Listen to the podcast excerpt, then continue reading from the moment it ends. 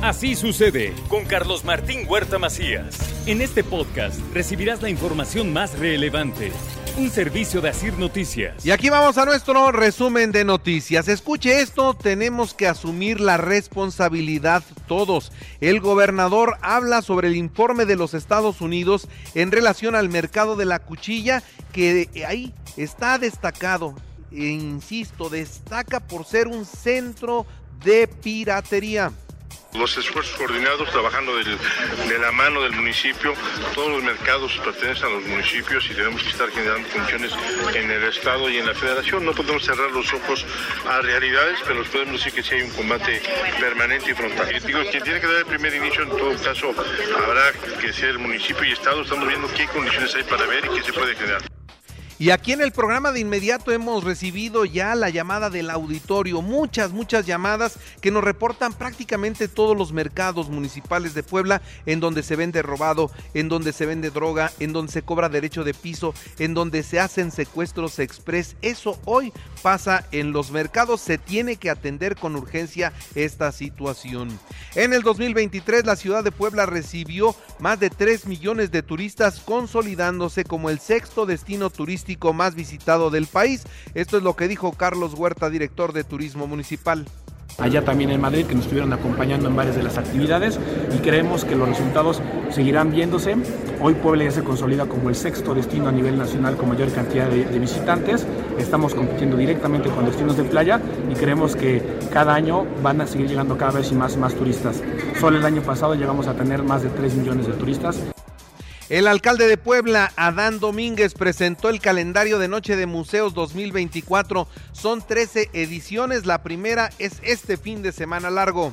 Eh, hay ya un dato importante que desde hace 12 años esta Noche de Museos ha recibido a 2.5 millones de visitantes locales, nacionales e internacionales.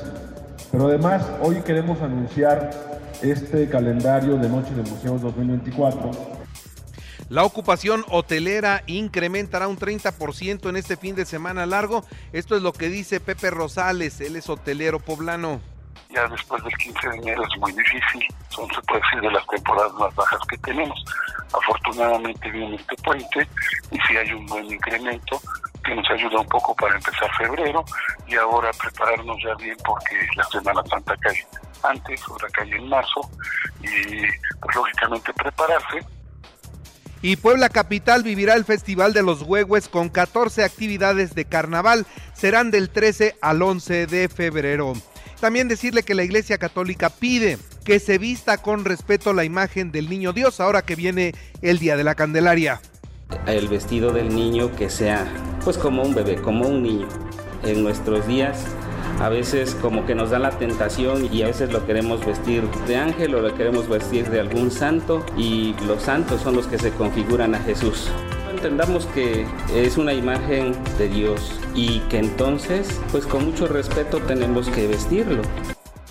Y habrá cambios en el gabinete del gobierno del estado y serán para el cierre de la administración, no para descalificar a quienes estaban en esa responsabilidad, así lo dice el gobernador es un tema de falta de eficiencia, sino es un tema de coyuntural con el cierre. Donde yo vea áreas que tenemos la oportunidad de poder hacer un precierre con el cambio del secretario, que al hacer la entrega-recepción tienes mucha claridad de todo, adelante. ¿eh? Si, si fuera necesario hacerlo con todas, que me lo permitieran los tiempos, sería muy sano. La señora Gaby Bonilla y el gobernador Sergio Salomón Céspedes entregaron 204 apoyos ortopédicos a personas vulnerables de cuatro municipios del estado. Saber que podemos abonar para que la gente que requiere estos aparatos tenga una mejor calidad de vida y de esta forma, por supuesto, también darles un poco de mayor tranquilidad a todos sus seres queridos que están caminando todos los días con ustedes. Muchas gracias por confiar en el sistema estatal DIF. Entregan equipo a la unidad especializada en medicina veterinaria forense. Con esto se garantiza la atención, destaca el gobernador. El bienestar animal está más. No se trata únicamente de difundir o promover su protección, sino de actuar en lo conducente y realizar inversiones que realmente nos lleven a garantizar su protección. Esa es la razón por la que este día hemos fortalecido la unidad especializada en medicina veterinaria forense con la entrega de equipo y de tres unidades móviles de inspección Gaby Bonilla abanderó la salida del cuarto y último convoy de víveres al estado de Guerrero. Suman 165 toneladas de ayuda las que finalmente se mandaron. Mientras que la Benemérita Universidad Autónoma de Puebla impulsa el intercambio académico de investigación y cultural con Rusia. El evento naturalmente lo encabezó la rectora, la doctora Lilia Cedillo. La UNT marchó para exigir y respaldar a los trabajadores de Audi en este movimiento de huelga que mantienen. No se ha podido resolver la huelga de Audi. Por falta de pago, los trabajadores de la constructora que edifica la nueva sede del Congreso bloquearon la calzada Zaragoza. Ojalá que les paguen el salario de los trabajadores, es intocable. Localizan restos humanos dentro de una maleta en Totimihuacán, dejaron un narco mensaje y advierten una limpia. Reporta la Secretaría de Salud dos muertos por COVID, ¿eh? dos muertos por COVID en las últimas 24 horas, esto es lo que señalan, hay 33 nuevos casos y 10 están hospitalizados. Liz Vilchi se queda en el gobierno federal, no competirá por la alcaldía de Puebla, esto lo dijo el presidente de México. Nada más para decirle que le agradecemos mucho a Elizabeth porque se va a quedar, entonces va este, a, a seguir los miércoles con la sección. La invitaron a participar o la incluyeron en una encuesta para ser eh, candidata en Puebla y decidió quedarse con nosotros. Y eso es muy bueno, ¿no? Cinco presidentes municipales del PRI renuncian a su militancia. Advierten que el partido se quedó sin rumbo, así lo dijo Guadalupe Vargas. El servicio público no está subordinado a los institutos políticos. Hoy nos sumamos a este grupo plural de alcaldes que sin partido seguiremos trabajando por pueblo. Se trata de una decisión libre y meritada. Subrayo, consideramos que los objetivos actuales del partido ya no corresponden a los ideales de su fundación. Así que se van varios presidentes. Municipal destaca el de Zacatlán, José Luis Márquez.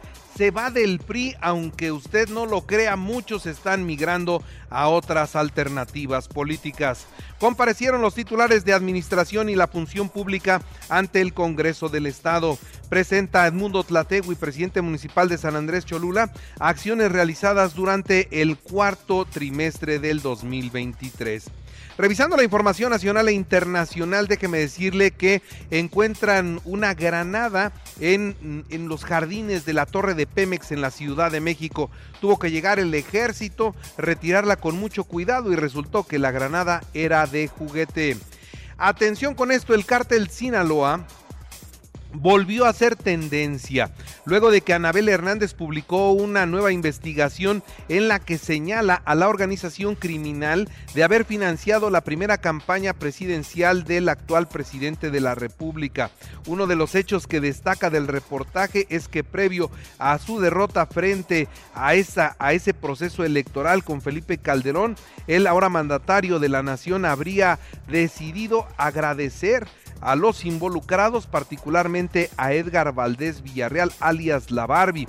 Una investigación que dice entraron de 2 a 4 millones de dólares a la campaña dinero del narcotráfico. Por supuesto que el presidente calificó como falso y una vil calumnia la investigación periodística que hoy se publica en México, pero que ya en, en niveles secretos se tiene también en los Estados Unidos. Así es que vamos a ver cómo camina ese tema. Por lo pronto, no pegó nada el reportaje del que se habla. Esto es lo que dice Ignacio Mier Velasco, diputado del Congreso del Estado, coordinador de la bancada de Morena allá en San Lázaro. Dice, si yo meto las manos al fuego por alguien, es por el presidente de la República.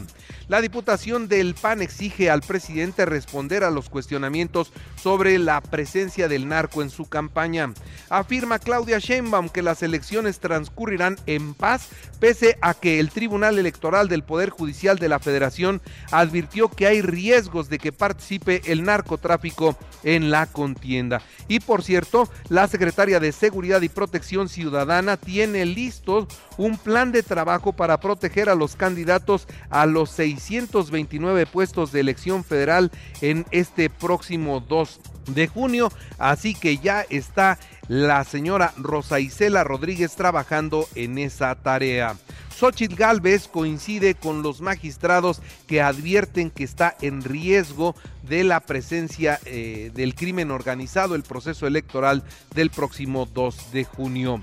Y señala Luis Donaldo Colosio Riojas que pues el presidente sí está utilizando de manera política el caso de su papá. Dice, si realmente lo que quisiera es investigar, estarían investigando en las instancias correspondientes y no se estaría ventilando esto en la mañanera. Lamentó que no se le indulte al, autor material confeso de este asesinato, Mario Aburto, y que bueno, pues sigan haciendo y sacando raja política de ese, de ese homicidio o magnicidio, ¿no? Que ese fue un magnicidio.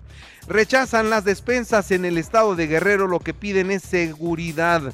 Y mire, un revés para la cuarta transformación, la Suprema Corte de Justicia de la Nación declara inconstitucional la ley de la industria eléctrica. Por tres votos a favor y dos en contra, la segunda sala consideró que las normas establecidas en la citada ley violan las reglas que regulan el mercado eléctrico con mayoristas y benefician solamente a la Comisión Federal de Electricidad. Así es que se cayó esta reforma y entonces de alguna manera se va a salvar el tema de las energías limpias en esto que ya traemos en discusión dentro del tratado comercial con Estados Unidos y Canadá y que nos podría llevar a un panel de controversia. Bueno, esto podría traer como consecuencia que quede resuelto el tema. Veamos cómo están los deportes. Pachuca 4-3 al Atlas, Pumas 2-2 con Necaxa. Así se acabó la jornada 4. La League's Cup, ay, ay, ay. Va a tener partidos para el Puebla, dos muy buenos. Uno con Tigres y otro con el Inter de Miami de Lionel Messi. Así que la franja jugará contra Lionel Messi. Barcelona 1-0 a los Asuna en partido pendiente de la jornada 20.